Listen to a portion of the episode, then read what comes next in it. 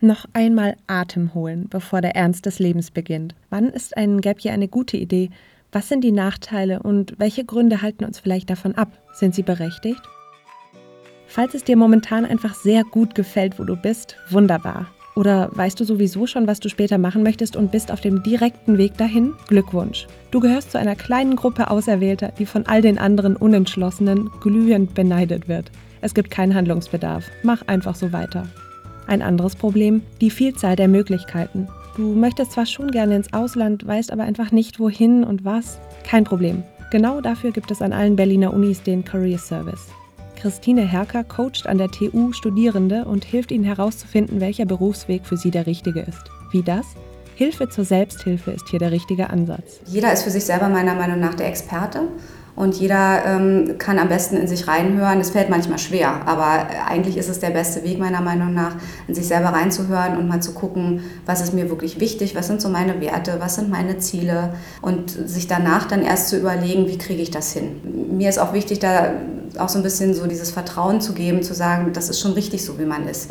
Also viele haben hier so das Gefühl, glaube ich, ähm, ich muss mich irgendwie ganz doll verändern, ich muss mich an anderen orientieren.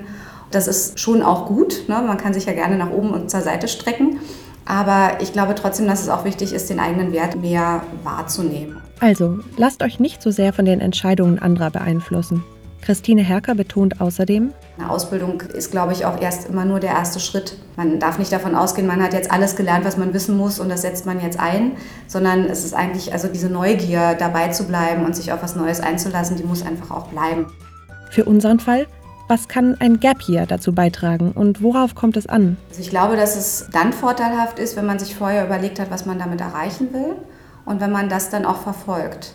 Wenn man einfach nur denkt, ja, ein Jahr mal Auszeit, ähm, dann kann es ein schönes Jahr sein. Und es kann nachher auch gut funktionieren, das woanders zu verkaufen, wenn man irgendwo erklären muss, warum man es gemacht hat. Muss aber eben nicht. Also mein Weg wäre immer, vorher überlegen, was soll es mir helfen. Also es gibt ja ganz verschiedene Gründe, so ein, Gap Year zu machen. Und äh, die haben auch alle ihre Berechtigung. Und ich glaube, wenn man im Nachgang dann erklären kann, warum man das gemacht hat, dann können auch andere das besser nachvollziehen. Und äh, wenn es dann da passen sollte, dann passt es auch.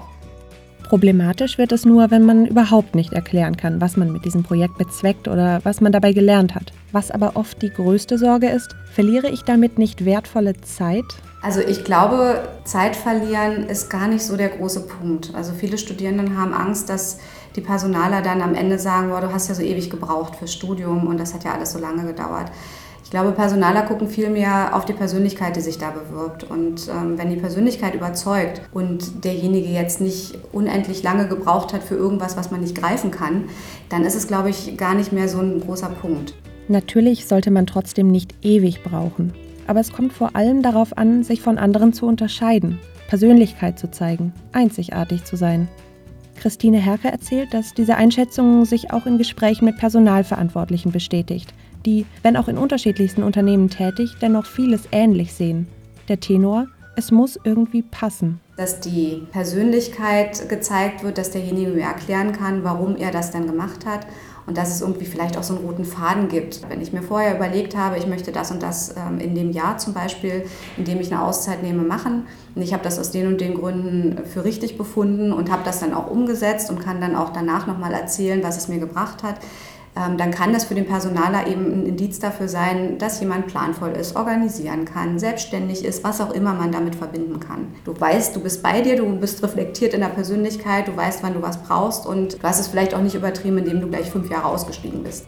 Natürlich gibt es Ausnahmen. Fachwissen wird normalerweise vorausgesetzt und ist in manchen Jobs noch wichtiger als in anderen. Da liegt die Sache dann natürlich etwas anders. Kommen wir zu einem weiteren praktisch orientierten Punkt. Denn ein Gap Year bedeutet auch viel Organisation. Aber das ist machbar. Das Wichtigste ist, planvoll vorzugehen und rechtzeitig zu beginnen. Man muss an so viele Sachen denken. Wenn der Status sich ändert, weil ich kein Student mehr bin, dann ändert sich alles. Also, oder vieles. Ne? Krankenversicherung, BAföG. Man muss an so viele Sachen denken. Fristen, Bedingungen eventuell, wenn ich mich um den Master bewerben will. Was ist da wichtig? Was gibt es da für Termine vielleicht, an die ich denken muss? Wenn man sich qualifizieren will im äh, Gap Year oder wie man es auch immer nennt, dann braucht auch das Vorlauf. Ähm, von daher ist es manchmal schon gut, nicht nur zu wissen, was man will, sondern da auch viel Zeit einzuplanen, um dann zu gucken, was ist überhaupt tatsächlich möglich und wie ist es möglich. Die Finanzen müssen auch stimmen und das ganze Umfeld muss auch nochmal ähm, abgeklärt werden. Plan B ist auch immer gut, ne, wenn irgendwas nicht klappt. Also, nutzt die Beratungsmöglichkeiten, unterhaltet euch mit anderen, die ein Gap Year oder ähnliches schon gemacht haben und wenn ihr meint, dass es eine gute Idee ist, macht es einfach.